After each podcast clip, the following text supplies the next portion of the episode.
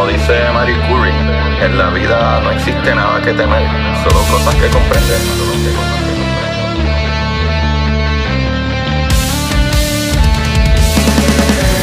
Recuerden correr y buscar la manera de aprender que más le divierta.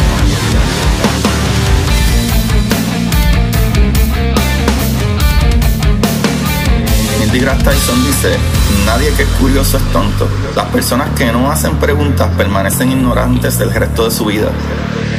Y para ustedes, esto es curiosidad científica.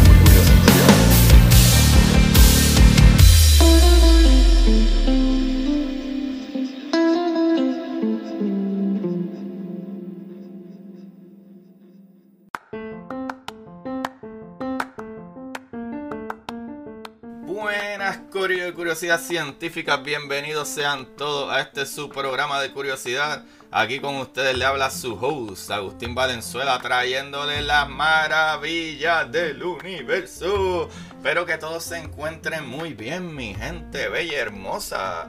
Eh, yo me encuentro muy bien. Eh, como siempre, súper emocionado que vamos a aprender unas cositas maravillosas. Y hoy, ¿verdad? Que van varias semanas que no hay dos capítulos, pero es que he tenido la suerte brutal de tener personalidades brutales aquí conmigo y hemos tenido conversaciones de hora y media, dos horas, ¿sabes? por eso es que no es, ¿verdad? No he subido capítulos los jueves. Pero ustedes me pueden escribir y decirme, ok Agustín, yo esos capítulos de hora y media y dos me los como. Así que más vale que suba más contenido los jueves. o los viernes, ¿verdad? Porque sale jueves, viernes, dependiendo el timing. Pero hoy no vamos a fallar porque yo estoy loco por hablar de esta persona. ¿Sabe? Capítulos regulares, ¿verdad? De jueves sabemos que trato de hacerle un poquito más de biografía de las personas maravillosas que han estado en este universo que nos han llevado mucho más adelante, ¿verdad? En, cosas científicas, eh, los que nos han abrido paso para nuevos descubrimientos y nuevas teorías que nos llevan a cosas nuevas. Y todo eso es gracias a los primeros científicos que estuvieron aquí. Y el día de hoy no me voy a ir tan tan lejos, pero vamos a ir alrededor de los mediados de los 1800. Eh, un poquito más atrás de mediado. Pero está ahí, en la vida de este gran personaje, James Clerk Maxwell. Vamos a hablar de Maxwell, el famoso Maxwell, que hemos escuchado muchas veces hasta en mis capítulos de las ecuaciones de Maxwell y etcétera de Maxwell, que se utilizan muchísimo, muchísimo, muchísimo en física. ¿Sabe? Este caballero que van a entender por qué le dicen las ecuaciones de Maxwell, aunque hace un poco de sentido ya. Eh, ¿verdad? Si lo analizan un poco, probablemente ya saben por qué le dice las ecuaciones de Maxwell. Pues porque él era un matemático y físico. Pero eh, más adelante vamos a seguir con eso. Pero antes de eso quiero agradecer, quiero agradecerle a todos ustedes que, ¿verdad? Siguen aportando al podcast y siguen ayudándonos con un poquito eh, cada vez que se puede. Eh, y les quiero encourage, ¿verdad? Este, agradecerle mucho a todos los que puedan, por lo menos, compartir estos episodios. O sea, le pueden dar un share en sus redes y, y me pueden taguear a mí también, que me pueden descubrir, ¿cómo es? Me pueden encontrar, ya empezando con los disparates, Agustín. Me pueden encontrar en Curiosidad Científica Podcast en Instagram, Curiosidad Científica en Twitter y por mi nombre en Facebook. Pero ahí lo que hago es subir capítulos. No hay mucho contenido maravilloso, bello, hermoso y lindo como en Instagram, que tengo muchísimos posts ahí para que aprendan cositas chéveres y las noticias nuevas de cosas que están pasando en la ciencia, en el mundo cósmico. Así que ahí vamos, papá. Vamos a proseguir con esto. Eh, vamos a hablar de Maxwell. ¿Quién fue este tipo? Este, este muchachito fue un físico teórico y matemático escocés famoso por reunir una gran cantidad de ecuaciones, experimentos, observaciones relacionadas con la electricidad y el magnetismo. Es una, ¿verdad? En una teoría electromagnética consistente, papá. No cualquier teoría, sino algo que todavía el sol de hoy funciona. Algo consistente, porque yo no hago porquería. Eso dijo James Maxwell. Bueno, maybe no lo dijo, pero yo lo estoy diciendo por él. Este muchachito, Corillo, produjo un conjunto de ecuaciones conocidas como las ecuaciones de Maxwell. ¿verdad? Que explican las propiedades de los campos magnéticos y eléctricos y ayudan a mostrar que la luz es una onda electromagnética que hoy en día sabemos muy bien, ¿verdad? Que las partículas, ¿verdad? Especialmente la electricidad o, la electromagneticidad, ¿verdad? ese tipo de partículas y ese tipo de campo electromagnético funciona o se propaga como si fueran ondas, ¿verdad? Como si fuera una ola en el mar. So, desde estos tiempos, de 2800 y pico, Maxwell logró hacer eso. Y hay un par de preguntas que encontré en uno de estos sites donde busqué ¿verdad? la información de él que creo que están súper cool para entender un par de cosas brutales. Pero primero vamos a hablar de verdad de su historia. De James Clerk Maxwell. El gran Maxwell nació en el seno de una familia, ¿verdad? De condición buena, ¿verdad? En cuestión monetaria. No eran pobres. En Edimburgo, Escocia, Reino Unido el 13 de junio de 1831. Su padre era abogado y su madre murió cuando él tenía solo 8 años, que más adelante van a saber. Eh, pero anyway, este muchachito, Maxwell, asistió a la escuela secundaria en Edinburgh, eh, Edinburgh Academy, donde publicó su primer trabajo académico, Curvas Ovaladas, con solo 14 años. A dicha edad también había memorizado la Biblia, porque sí, Corillo Maxwell era un protestante evangélico que creía que su religión era un asunto privado. Al igual que Isaac Newton, no veía ¿verdad? desacuerdo entre la ciencia que él hacía y su religión. Así que, ¿verdad? Cuando a veces hay peleitas de la ciencia, de la religión, eh, por lo que veo, se puede llevar de la mano una y otra. Después de que, ¿verdad? En mi caso, de la misma manera, no tengo problemas con la religión después de que no se tomen decisiones personales que afecten o dañen a otras personas basadas en religión y no en datos reales. Así que prosigamos. Cuando este muchachito tenía 16 años, entró a la Universidad de Edimburgo y estuvo ahí durante tres años, en los cuales recibió cursos de física, matemática y filosofía. Para Maxwell todos los cursos le eran bastante fáciles y lo aprendía súper rápido, lo cual le daba tiempo libre para su propia investigación científica. ¡Qué brutal! Maxwell continuó publicando artículos científicos serios mientras estudiaba para su licenciatura. ¿Sabes qué es eso? Que él estaba estudiando para su licenciatura y y publicando artículos. O sea, en su propio tiempo. ¡Qué brutal! A los 19 años se trasladó a la Universidad de Cambridge, donde estudió matemáticas, convirtiéndose en miembro del Trinity College a los 24 años, eh, ¿verdad? Eh, compartiendo el premio Smith de física teórica y matemáticas con Edward Ruth. En 1856, a la edad de 25 años, recibió en Edimburgo uno de los premios más prestigiados, la Medalla de Oro del Estrecho, y ese mismo año fue nombrado para la eh, Cátedra de Filosofía Natural de la Universidad de Aberdeen, donde permaneció durante unos cuatro años también. Durante este tiempo formuló y publicó su brillante análisis de cómo los anillos de Saturno podían ser estables durante mucho tiempo. par de cositas que encontré en estos varios eh, sites es que, aparte de que él explicó el por qué podían ser estables y todo eso, él dijo que esto no era simple y sencillamente algo sólido normal, sino que era un conjunto de muchas piezas o muchos pedazos, ¿verdad? Este, eh, de astros. O sea, como tierra, polvo, piedra, todas esas cosas. ¿Sabe? Y Hoy sabemos que es así. ¡Qué brutal! Pero, Corillo, el mejor astrónomo británico de la época, el astrónomo real Sir George eh, Airy, dijo sobre el trabajo de Maxwell estas palabras. Y voy a hacer un, ¿verdad? Voy a repetir las palabras que dijo este astrónomo de la realeza. Es uno de, los, de las aplicaciones, es una de las aplicaciones más notables de las matemáticas a la física que he visto nunca refiriéndose al trabajo de Maxwell. So, en 1860, a la edad de 29 años, tomó una cátedra en el King's College de Londres. También estableció que cada molécula de aire a temperatura ambiente colisiona 8 mil millones de veces por segundo contra otras moléculas en promedio. Corillo, hay que pausar eso. Esto es una loquera.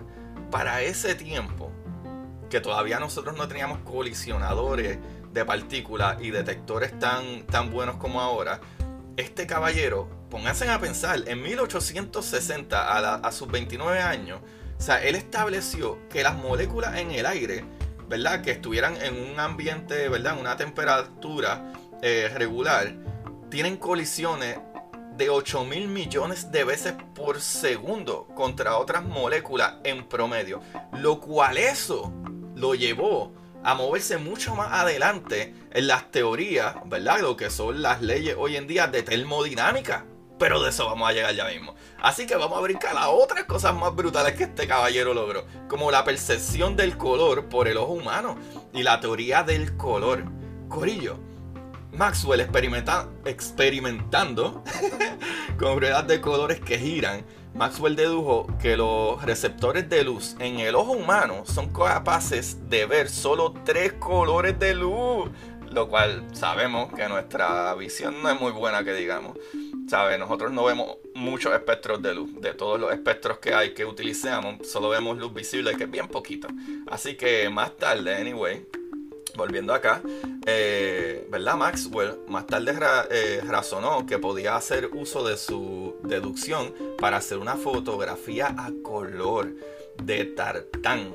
Hizo que se tomaran fotografías de tartán ¿verdad? Primero a través de un filtro de luz roja, luego de un filtro de luz verde y luego un filtro, eh, ¿verdad? De azul. Para, ¿verdad? Que pueden buscar la fotografía de Maxwell si quieren, del año 1861, para que la vean. La primera fotografía de color de Maxwell. So, volvemos para un camino en el que hoy en día, que es por lo más que yo estoy emocionado, y es la parte donde Maxwell y sus cálculos, que son los cálculos que se utilizan, tanto Einstein y tanto eh, y Bohr y, todos estos grandes eh, utilizan y todavía hasta, hasta ¿verdad? Este Feynman todos, todos los físicos y la física de hoy en día utilizan estos cálculos. Y son los cálculos que él sacó estudiando el electromagnetismo, Corillo. El trabajo de Maxwell en electromagnetismo se inspiró en su análisis del trabajo de personas como André Marie Ampere, Hans Christian Wester y especialmente Michael Faraday. Maxwell usó la, ¿verdad? las matemáticas para investigar las causas fundamentales del comportamiento eléctrico y magnético, produciendo ¿verdad? para los físicos profesionales algunas de las ecuaciones más hermosas que se usan todavía, o sea, las ecuaciones de Maxwell.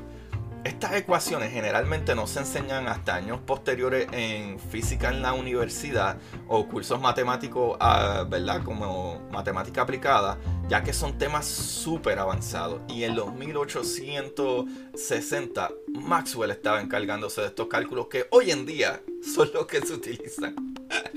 ¡Qué brutal está Maxwell! Dios mío, James Maxwell, brutal. Corillo, Maxwell demostró que debe haber ondas electromagnéticas cuya velocidad calculó. Eh, escuchen esto, es que esto está tan brutal y les voy a explicar después. O este muchacho demostró que deben de haber ondas electromagnéticas cuya velocidad calculó que sería idéntica a la velocidad de la luz. Que la gente ya conocía que los experimentos, ¿verdad? ¿Sabes? Conocían que en los experimentos que la luz viaja a la velocidad de la luz. Son Maxwell se dio cuenta que la luz debe ser una onda electromagnética. Y eso lo sabemos hoy que es así.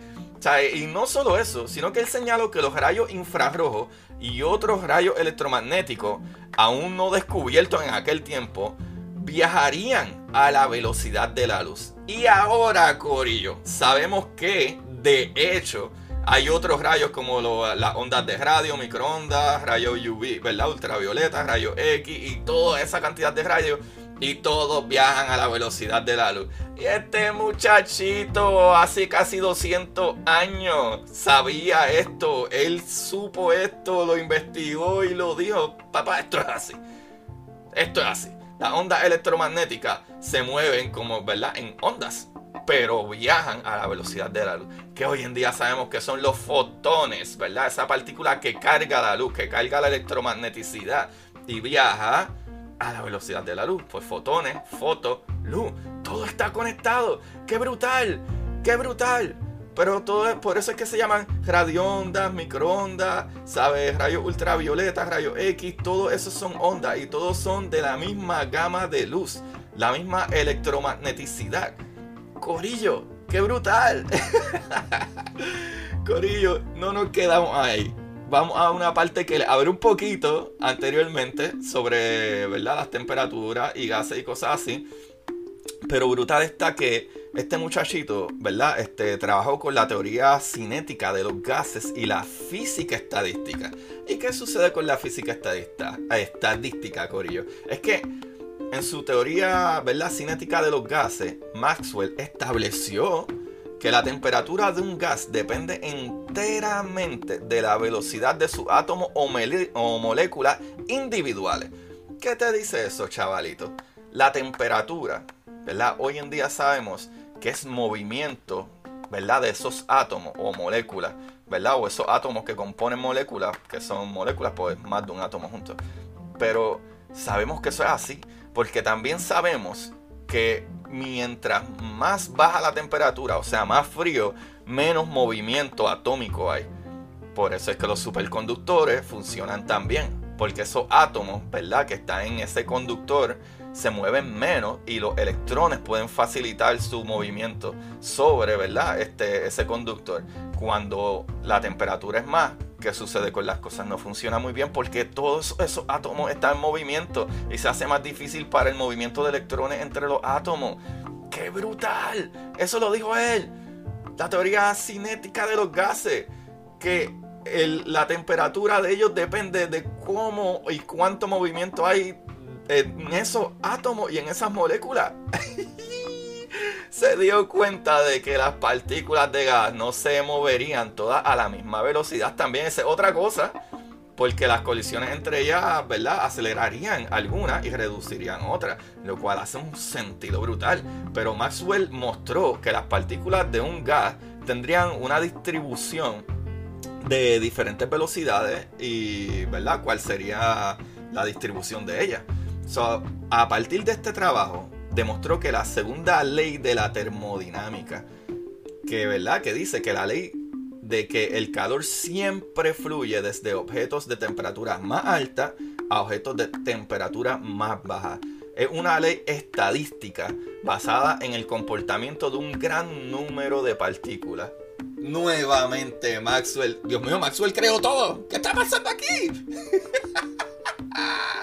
Este hombre está brutal, Corillo James Clerk Maxwell. Corillo, sí, y así funciona termodinámica. Por eso es que a veces yo posteo chistes mongos de cuando alguien dice, ah, abre la ventana para que entre el fresco. No, no, es para que se disperse más la temperatura. Así funciona. El frío no le da menos frío a lo que está caliente. La temperatura baja porque donde hay una temperatura se, ¿verdad? Eh, se disuelve entre el espacio que hay. Y esa es la segunda ley de termodinámica. Y este muchachito la trajo, papá. Aunque algunas partículas individuales pueden, ¿verdad?, desobedecer la ley, la mayoría obedece esta ley. Incluso es posible que la ley se rompa a mayor escala, ¿verdad? Cuando hay exceso de materiales o gases o lo que sea. Pero la probabilidad de que esto ocurra es muy, muy pequeña, Corilla. Así que en la física estadística, ¿verdad? Utilizando la distribución de los comportamientos de las moléculas de gas, Maxwell desarrolló la física estadística, sus métodos y los desarrollados eh, por William eh, Willard Gibbs, perdón, eh, Willard Gibbs, si no me equivoco, fueron las piedras angulares de la física cuántica del siglo siguiente, o sea, básicamente el siglo XX, pero hablando claro, siglo XX y siglo XXI, porque todavía utilizamos esa, ¿verdad? Esa, esos cálculos, esa estadística, e, esa termodinámica, eso no ha cambiado y eso está súper brutal. Así que ah, donde ya no podía estar absolutamente seguro sobre el comportamiento de las partículas pequeñas, aunque no se podía estar completamente seguro sobre ese comportamiento de esas partículas más pequeñas, solo podíamos ver la probabilidad de que se comportaran de una manera en particular,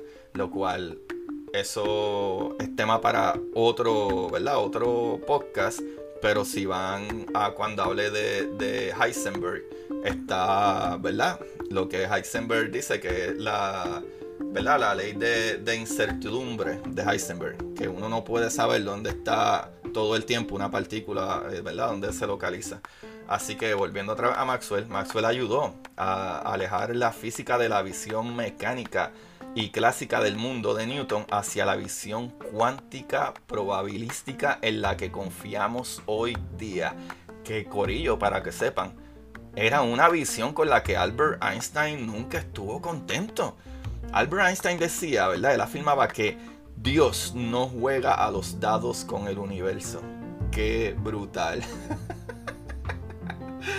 Corillo, y pues todo lo bueno llega a su final. Maxwell murió en Cambridge de cáncer abdominal el 5 de noviembre de 1879.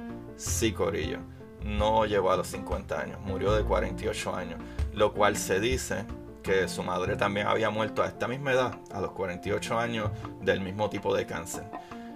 Corillo, qué persona más brutal. Pónganse a pensar todo lo que él hizo, lo que él creó, es la física que le dio vida a la física que conocemos hoy en día, que yo hasta siento que no ha avanzado tan rápido como la avanzó este caballero en menos de 30 años.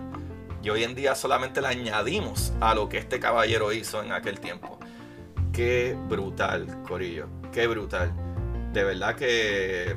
Wow, Maxwell brutal. Un detalle que encontré súper cool es que él está enterrado en Park Kirk, cerca del castillo Douglas en Galloway, cerca de donde creció. O sea que parece que lo llevaron para allá. Entonces hay unas preguntitas que vi que habían puesto la gente como que medio temas cool, que creo que está como que a fuego de enseñárselas. Es que dice, por ejemplo, la número uno, ¿por qué es importante James Clerk Maxwell? Pues aquí la contestación es que por su teoría del electromagnetismo, que mostró que la luz era radiación electromagnética, se considera que su teoría preparó el camino tanto para la mecánica cuántica como para la teoría de la relatividad especial de Einstein. Y no solo eso, ya le hablé de, la cromodinámica, ¿verdad? De las fotos, de los colores que pueden ver, ¿verdad? Los ojos de nosotros. Eh, aparte de eso, la, eh, ¿cómo es? la termodinámica, cromodinámica, eh, la estadística y básicamente todos los cálculos que se enseñan en física para, ¿verdad? Para avanzados, cálculos avanzados, para poder crear nuevas teorías al respecto de, ¿verdad? De cómo eh, influye la electromagneticidad en muchas cosas. Y eso, el resto de la contestación la añadió. Corillo, eh, otra preguntita que pusieron que cree, la vi que está súper interesante era que es la inducción electromagnética. La inducción electromagnética fue descubierta por Michael Faraday en 1831, que de casualidad 1831 fue el año que James Maxwell nació. Pero, ¿verdad? Eh, Michael Faraday fue el que introdujo, ¿verdad? La inducción electromagnética, o por lo menos fue descubierta por él, lo cual James Clerk Maxwell la, la describió matemáticamente como la ley de inducción de Faraday. La inducción electromagnética es una corriente producida por la producción de voltaje, ¿verdad? Fuerza electromotriz. O sea que tú coges algún conductor eléctrico, lo pones en movimiento y eso crea un campo magnético que a su vez crea electricidad. ¿verdad? Si se lo explico de manera sencilla. So, Corillo, ahí lo tienen. Esta información la saqué de personajeshistóricos.com, de historia eh, raya biografía.com, de biografía y vida.com. Qué brutal, Corillo, qué brutal está el gran James Clerk Maxwell a mí me encanta este, este personaje, brother.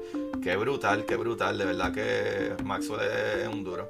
Gracias, Corillo. A todos los que escucharon este capitulito y se quedaron aquí hasta el final. agradezco un montón, un montón, un montón, de verdad.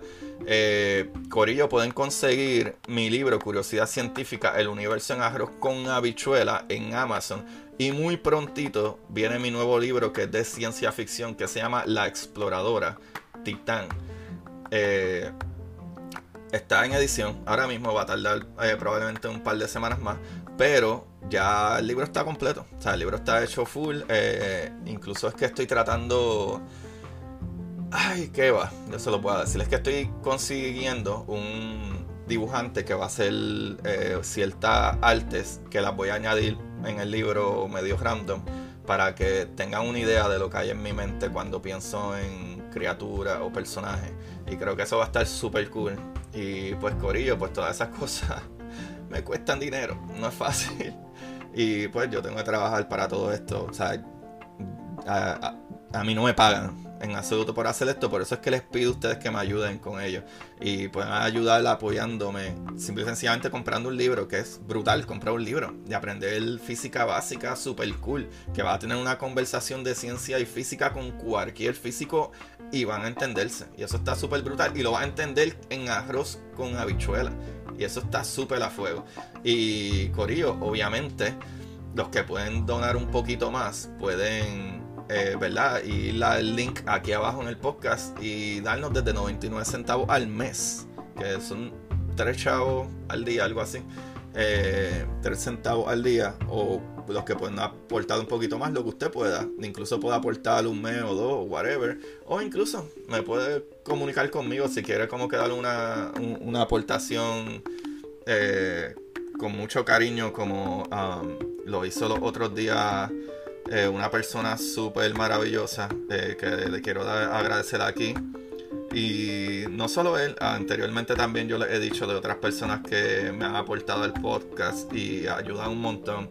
Y pues le envío ahí un saludo a Luis Jesús Santiago Rivera, eh, que tuvimos una conversación maravillosa de algunos libros súper brutales también. Así que háblenme, escríbanme. Y nada, por ejemplo, Luis pues me envió eh, su aportación por PayPal, como que una sola vez. So, pues pueden comunicarse conmigo y ayudarnos así, si no pueden dar algo mensual. Eh, otra cosita es que, Corillo, lo del COVID no se ha acabado. Si están vacunados, está súper bien que sigan las reglas del CDC. Y pues si están en la afuera, pues si no conocen a la persona, pues a lo mejor guarden un poco de distancia. O si están afuera, pueden salir y darse su cervecita y, eso, pero traten de hacerlo en espacios abiertos. Y cuando estén dentro, todavía por lo menos pónganse la máscara, porque todavía esto no se ha acabado. Y tenemos que todavía cuidarnos un poquito por nuestros niños y por nuestros ancianos en especial, aunque esto afecta a todo el mundo. Eh, porque no queremos tampoco que se siga mutando y después va a ser un problema mucho más grande porque no vamos a poder parar eh, este virus.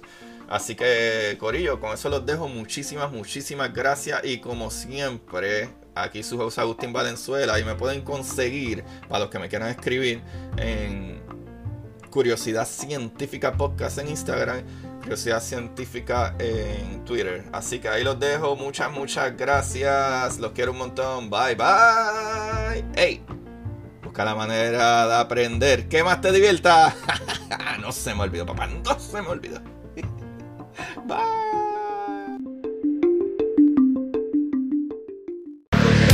Para ustedes, esto es curiosidad científica.